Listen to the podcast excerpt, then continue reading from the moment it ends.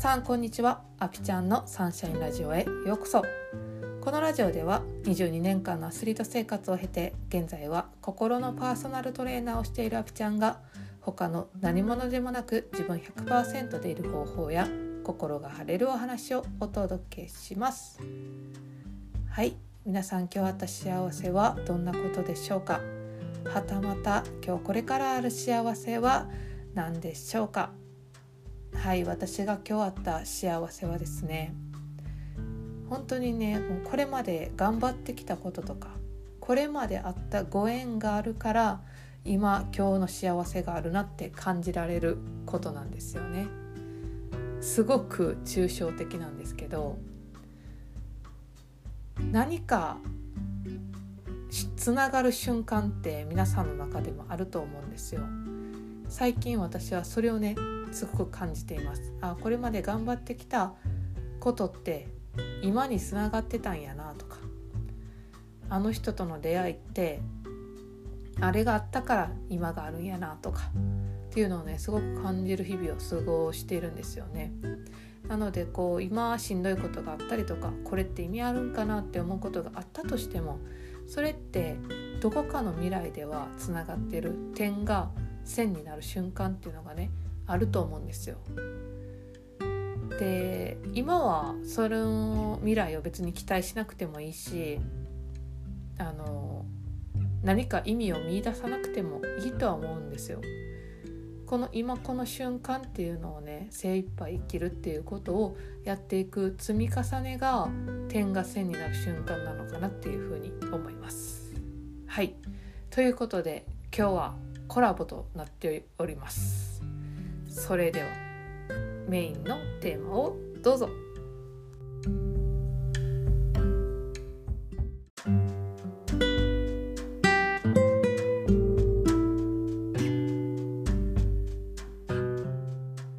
はい、えー、今回もこのコラボがやってきました。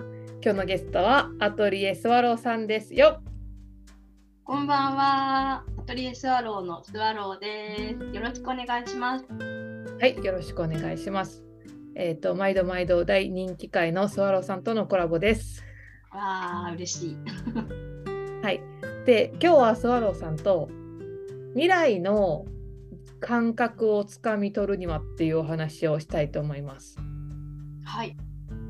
でまずねこれはスワローさんにも考えてほしいしこのポッドキャストを聞いてる皆さんにも考えてほしいんですけどまず自分の理想の年収。パッて思いつくやつ、うん、でこれ理想なんで制限を設けないでください。例えば今会社員で、えーと、年収が300万やからそこから副業して、まあ、時間なんちゃらで、まあ、できても100万やから年収400万かなとかじゃなくってもうあの自分がほんまにぶっ飛んでなん天井考えずにパンって思いつく年収。うん、をかまず考えてほしいんですね。でじゃあその年収になった時、うん、自分ってどんなことをしているのかっていう話をねしたいんですよ。あ で私はパッて今思いついたその理想の年収が年収1500万円やったんですよ。うんでじゃあ年収1500万の私が朝練習しました。午前中練習しました、はい、その後午後何をするのかって考えた時に、うん、美味しいコーヒー屋さんに行ってコーヒーを飲んでゆっくりしたいっていうことやったんですよ。うんうん、でもそれって今できるやんってなったんですよ。確かにってことは年収1500万の自分にその感覚に慣れてないなっていうことに気づいたんですよ。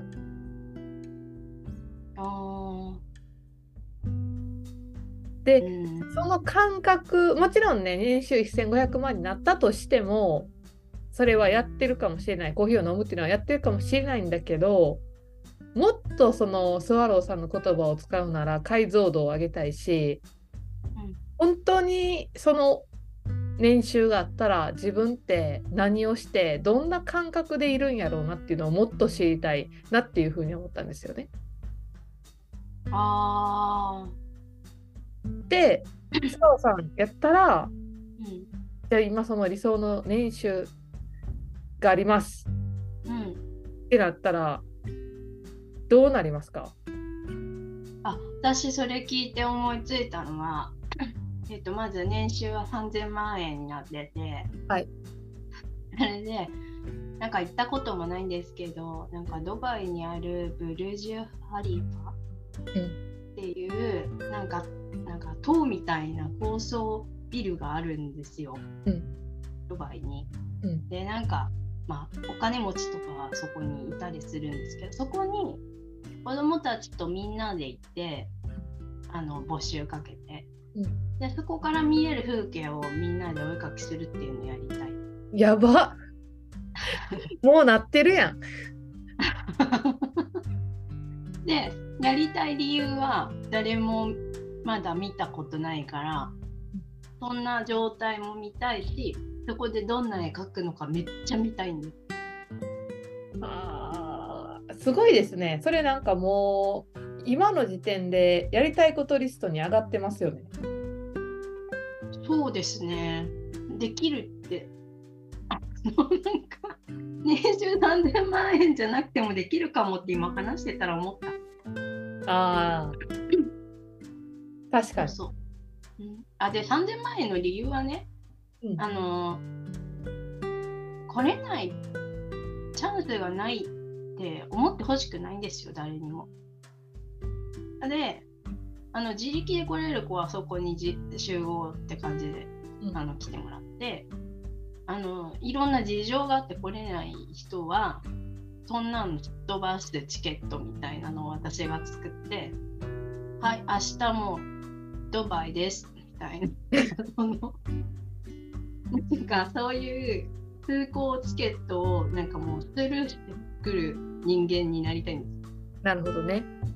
うん、だから、まあ、その間のことをを突破するために私はその年収3000万円を使うっていう。うんうんうんうんうん。いやすごいですね。それがなんかすぐに出てくるっていうのがすごいなって思います。え、え、そうですかね。なんか、うん、なんか見たことのないものを私だけが見るんじゃなくて次世代の人が見たものを私が見た方がもっと先の状態を見えてるじゃないですか。なるほど。私が生きてきた時代よりさもっと先に生まれてるからその子たちが見るその先の状態がその絵で見れるって思うから、その発想もすごい。うんうんそうそうなるとそういうこうしたらここに行ってこれをやらせたら見れるかもみたいなのをパッてこうなんか思いつく。だからキャッチするものが生きてる時代がちょっとずれてるからあのキャッチするものが違うからこそその子たちの感性をより自分もその子たちを通して受け取ることができるから自分の知らない未来その先っていうのも感じ取れるっていうことですよね。うんまさにそれです。はあ。なるほど。なんかね、そのこの質問って私結構難しいなって思ってて、難しいというか、なんかそもそも自分のその望みに制限をかけてかけてたりとか、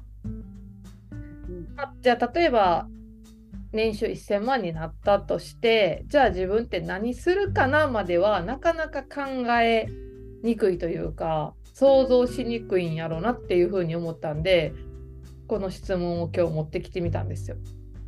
あー自分となると難しいかもですね。自分で使うとか自分の生活ってなると。あ、そうそうそうそうそうんう。で、多分難しくはないんですけど、それぐらい自分の望みにきっと蓋をしてるんですよね。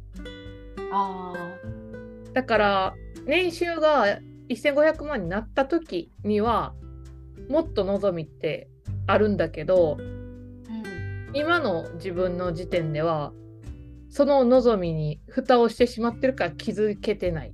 うん、うんあでスワローさんもそのドバイに行く子供たち連れてドバイに行くってドバイでしたよね。はいもうすでにそこに蓋をしていないそんなん無理ねんなとか なんか思ってないっていうのがね本当にすごい素晴らしい感性だなっていうふうに思いましたね。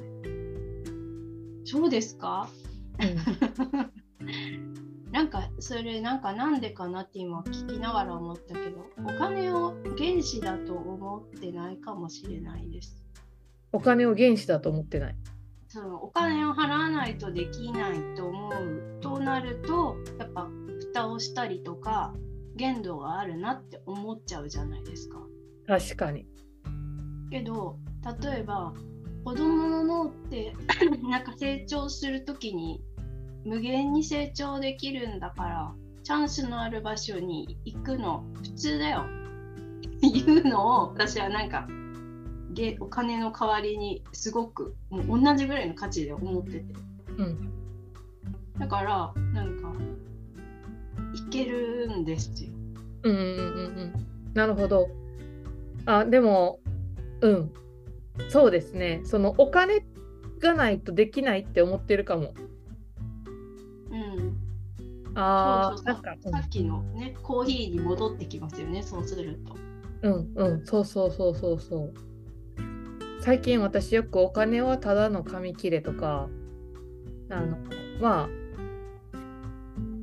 に、えー、と人間界で えーと物を交換する共通のツールとなっているだけ。お金うん。うんとかっていう情報をよく見るんですけどそこやなそこやなって思いましたね。そうですね。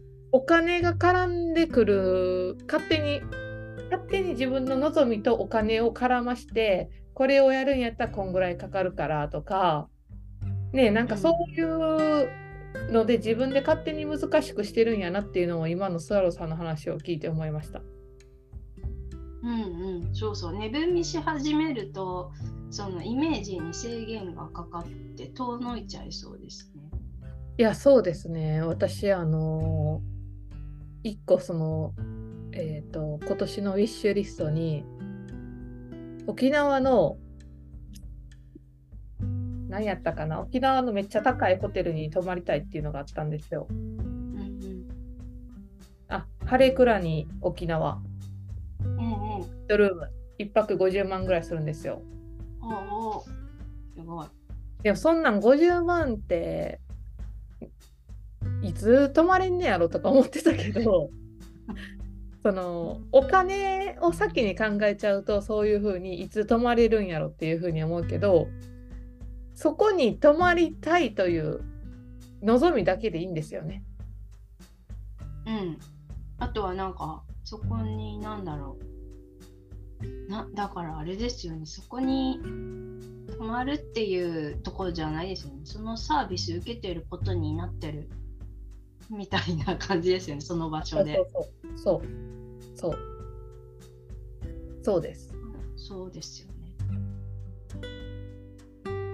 うん、いやほんまにそうですよね。だから思うんですよね。このまあお金って一番数字やし分かりやすいから例えば宝くじで3億円当たりたいとかって思うんだけどほんまにやっぱりそのお金をお金がある先に何が欲しいのかうん。とか自分がどんな風にありたいのかっていうところはそのどんな風にありたいのかとか、えー、とお金がある先に何を感じたいのかそれが安心感だったり充実感だったりってするんやったらその感じるものっていうのはお金がなくてもできるからうん。それをやれよっていうのを今自分に思いました。うんうんうん。そうそう。けどそれそれをちゃんと自分で思うって大事ですよね。そうですねやっぱりこの目に見えるものに惑わされる惑わされやすいなっていう風にね感じましたね。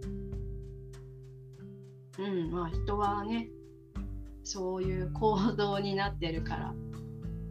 まあそれが人間、うん、人間してるってことですね。そう人間してるってことですよ。けど時々そうやって帰るのは大事ですね。そうですね。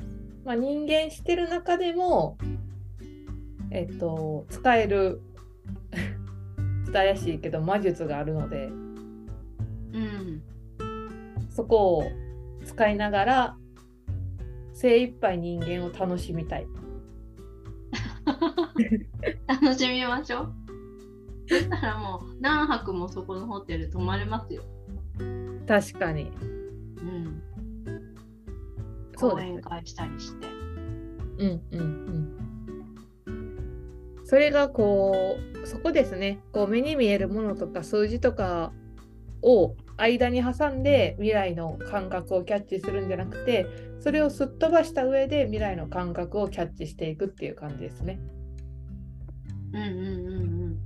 それをこう話すとね、まあ私は今聞いたから、アプちゃんはこういうプランがあるんだわって思ったら、なんか思い出した時に、あ、言ってたよねみたいなのとかね、そうそうそう。友達が知ってると、そうまた違うアンテナがこうね、広がって。